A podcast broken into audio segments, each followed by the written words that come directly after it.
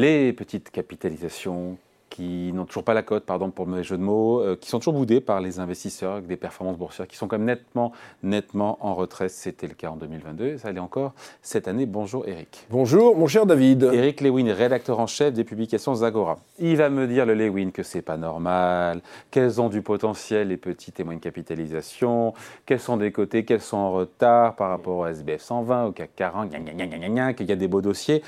Mais bon, pour l'instant, c'est une mauvaise passe qui peut, qui peut durer encore. Pour alors c'est une, mauvaise passe sur 5 ans. En fait, il faut comprendre, 2012-2018, c'était l'explosion des small caps. Hmm. Elles ont fait deux fois mieux que le CAC 40. Depuis 2018, c'est compliqué. En 5 ans, le CAC a fait plus 32, le CAC small a fait moins 9%.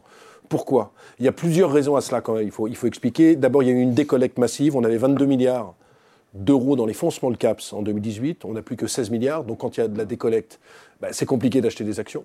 Deuxièmement, il y a très peu d'acteurs du luxe et de la vraie tech dans le monde des small et mid caps. Mm. Hein, on, a, on a beaucoup de biotech, on a beaucoup de medtech, on a beaucoup de boîtes industrielles, mais ce n'est pas celles euh, qui, sont fait, qui sont fait remarquer. Mm. Et, et, puis, troisièmement, il y a de moins en moins d'analystes qui couvrent le secteur. Vous savez qu'il y a une directive MIFID, bon, je ne vais pas rentrer dans les détails, mais qui fait que, que les analystes sont de moins en moins présents. Et donc, vous avez de plus en plus de PDG qui n'en peuvent plus de cette situation parce qu'ils sont face à des valorisations bradées. Alors une fois qu'on a fait ce constat, hmm. c'est bien joli. Euh, valorisation vraiment bradée Alors valorisation, si on parle valorisation... Si on compare euh, CAC 40... alors on va, on va comparer deux choses. D'abord par rapport au private equity, il y a une décote de 30% de la part des small caps. Grosso modo, vous avez un fonds de private equity, vous payez 30% plus cher. C'est pour ça que vous avez de plus en plus de fonds de private equity qui viennent sur les small. Deuxièmement, vous faites par rapport... Faire leur marché. Faire leur marché.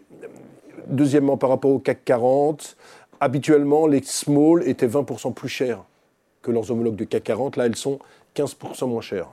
Quand vous prenez le price to book, je ne vais pas être dans le, le, prix par rapport à l'actif net.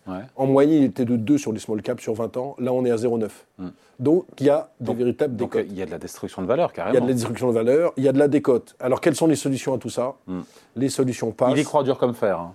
Non, mais parce que, attendez, bah oui, parce que c'est mon comportement. Qu'est-ce que vous voulez que je vous dise? Il faut vendre toutes les non, mais, non, mais, la question, c'est le purgatoire. Combien de temps il va durer En fait, le, ce qu'on remarque depuis environ six mois, c'est qu'il y, a pas mal d'opérations financières. L'année dernière, on a eu de, sur Manutan, vous savez, les, les équipementiers de bureau, Somfy, euh, qui équipe la maison. Il n'y a pas longtemps, on a eu sur Villemorin, de la part de Limagrin, qui était son actionnaire, avec sur ces trois boîtes des primes de 40%. Donc ce qui se passe, c'est que vous, vous êtes actionnaire d'une société, vous avez 60%, vous en pouvez plus, et donc vous rachetez les 40% restants. Il y a ça. Deuxièmement, on a eu cette semaine. Avec une jolie prime. Avec une jolie prime. Il faut savoir que la prime moyenne, et de 40% quand il y a une opération dans le monde des small caps. Donc, il faut être bien positionné sur les bons dossiers. Cette semaine, cette semaine avant que je décide de faire ce sujet chez vous, oui. on a eu là. Il a proposé. J'avais déjà proposé. Et j'ai décidé. Hein. façon claire. C'est le maestro. Le maestro et son élève. Vous n'êtes pas mon professeur, c'était l'histoire. Non, je sais. L'idée, c'était de se dire, dans l'actualité des marchés, effectivement, il y, a moins de choses. Là, on, se pose la question, voilà, jusqu'à quand, à quand, à quand le retour des small caps Cette conversation, on aurait pu l'avoir il y a un an, il y a deux ans. Sauf que là, il y a de plus en plus d'opérations ah. financières. Lundi, il y a eu Biocorp. Biocorp, vous savez, ils ont des capteurs connectés liés à l'insuline, opération financière de la part de Novo Nordisk, qui est quand même un énorme groupe danois avec une prime de 20%, mais Biocorp avait déjà pris 50% depuis le début d'année. Et puis mercredi, il y a eu Kerus. Kerus, c'est un spécialiste de la business intelligence. Son fondateur avait 60% de la boîte et ils vont à BNP Capital Développement avec une prime de 58%, opération à 7 euros.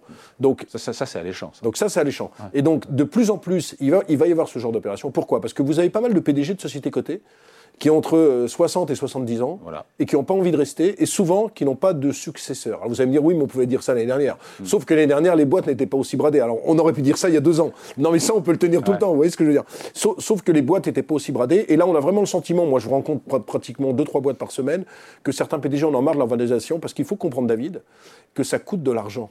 Quand vous êtes coté en bourse, on ne le dit pas assez parce qu'on dit la, cotation en bourse, ça coûte de l'argent. Il faut payer la communication financière, il faut payer le contrat de liquidité, il faut payer l'analyse. Il y a pas mal de, il y a pas mal de coûts et on, pense que pour une small cap côté, disons, ça peut être 200, 250 000 balles par an. Donc si derrière tout ça, vous n'avez pas besoin de lever des fonds, et qu'en plus vous avez une valorisation bradée, qu'est-ce que vous faites? Vous avez envie de sortir de la bourse. Et donc moi je pense que la sortie de crise, c'est pas les flux qui vont revenir massivement. Quoique aux États-Unis, le Russell 2000, qui est l'indice des small caps, vient de prendre 8% en, l'espace d'un mois. Donc on a, on a un peu le même phénomène dans le monde, mais en, France, c'est accentué. Et puis, euh, dernière chose, il y a très très très peu d'IPO en ce moment, et donc la cote se réduit comme peau de chagrin. Ça va continuer. Il faudra, il faudra être positionné parce qu'il y a, y a pas mal de dossiers. Ah, justement. on finit là-dessus. Quel, sur quel dossier? Alors, en réalité, moi, ce que j'ai dit, j'avais, j'avais été interviewé là-dessus sur, sur BFM. Mais vous, vous êtes bien meilleur en, termes de, compétences. On salue nos amis. On salue nos amis, de, on salue nos amis de BFM. En fait, tout peut se passer. C'est-à-dire, grosso modo, si je vous dis dans le monde du CAC 40, j'ai une rumeur d'OPA sur LVMH, vous allez me rire au nez. Oui. Si je vous dis sur L'Oréal, vous allez me dire, euh, écoute Eric, t'es gentil, mais va regarder Roland Garros, t'es pas fait pour ça. Par contre, dans le monde des small et mid, tout est possible parce que après tout dépend de l'argent. Hmm. Et donc, si vous avez des primes de 40 à 50% à la limite, toutes les boîtes qui valent moins d'un milliard peuvent être achetées à un moment ou à un autre. Merci pour le conseil. non, non, Alors, vous repassez. Hein. Quelques dossiers. Ipsos... Je, vous, renvoie sur BFM.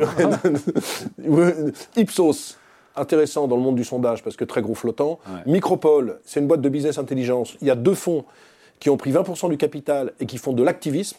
Mhm et la boîte est complètement décotée. IT-Link, dans l'informatique, on peut avoir, on peut avoir la même chose. MGI Digital, dans l'impression numérique, boîte qui est détenue par des Japonais, Konica Minolta, qui ont 40% du capital et qui pourraient lancer une OPA sur la totalité du capital. Non, il y a pas mal de choses qui, il y a pas mal de choses qui vont jouer. Et puis, dans les équipementiers euh, automobiles, vous savez qu'il y a un énorme problème, c'est que les équipementiers sont complètement coincés, ils ont des pénuries. En face, ils ont des constructeurs qui attendent, mais toi, tu n'augmentes pas les prix, donc ils sont un peu pressurisés en termes de marge. Donc, il peut y avoir en permanence des opérations financières, peut-être pas sur Valeo, peut-être pas sur Plastic Omnium, mais des plus Valeo, je mets pas ça sans petite capitalisation. Non, c'est ça, c'est ça. Mais peut-être sur des boîtes comme Actia Group, comme Delfingen, qui sont des plus petites sociétés. Moi, moi j'ai envie de dire que je pense vraiment qu'on va assister dans les six mois, dans les six prochains mois, à une surperformance des small caps par rapport aux big caps ah. et que ça va repartir. On prend tous note de. Je vous rappelle que depuis le début de l'année, le CAC Small fait plus 2 et le CAC 40 fait plus 12 bah Mais je vais vous dire une chose, David. Ce qui est sympa dans le monde de la bourse, c'est d'être un peu contrariant. Grosso modo, si je, viens si je viens là en vous disant il faut acheter LVMH et Hermès, franchement, j'apporte rien. Quoi. Hmm. Euh, donc moi, je pense que vraiment, on, est dans un marché où, il va se passer des choses. Je n'ai pas précisé, mais les fonds de private equity sont gorgés de cash. Gorgés de cash. Vous avez pas mal d'industriels. On a vu avec Novo Nordisk sur Biocorp qui viennent faire leurs emplettes sur le marché parce qu'elles ont aussi des valorisations bradées. Et ce qui est intéressant dans le monde des small limits, c'est que quand vous lancez une OPA, comme en général ce sont des groupes qui ont du cash, 40, 50, 60% de primes, ça se fait. Alors que dans le monde des grosses capitalisations, s'il y avait un jour euh, une fusion euh, Saint-Gobain-Schneider, je vous dis n'importe quoi, il y aurait des faibles primes, il y aurait des faibles prix. Et en échange d'actions. Et en échange d'actions, il y aurait de la destruction de valeur en année 1, en année 2, en année 3, et peut-être en année 4, ça ira mieux. Rappelez-vous Alstom Bombardier, c'était une très belle opération sur le papier, et puis après, il y a eu des synergies négatives, et ça a mis beaucoup de temps, beaucoup, beaucoup, beaucoup de temps, à ce qu'il y ait des vraies synergies positives. Ce n'est pas du tout le cas dans, dans, dans, le monde des small, donc c'est pour ça que je crois, et je signe avec vous. Au revival, au revival. Mais évidemment, mais évidemment, mais c'est toujours comme, je vais vous dire, quand vous regardez la presse, c'est comme, comme, je vous donne une autre, idée, quand le bitcoin était à 66 000, 67 000 dollars, la presse entière disait non, le bitcoin va à 100 000 dollars. Quand l'inflation était au plus haut, vous aviez des mecs qui vous disaient l'inflation va à 20%. C'est, c'est souvent comme ça dans les marchés financiers. Le CAC au plus haut, vous avez d'énormes articles dans la presse en disant ça peut aller plus haut, ça baisse. Et quand il est au plus bas, vous avez d'énormes articles en disant ça baisse, ça devrait aller plus bas. On connaît ça depuis 30 ans depuis le marché. Il faut être un petit peu contrariant là-dessus. Voilà, c'est mon sentiment. On fera, le point. on fera le on fera le point même dans trois mois. Vous pouvez me, vraiment, vous pouvez me, allez, être mon procureur sur ce dossier. Notez tout, et puis dans trois mois, on reparle de ce sujet. Allez, point de vue signé Eric Lewin, rédacteur en chef des publications Zagora. Salut Eric. Merci David. Salut. On a Roland Garros, c'est bon.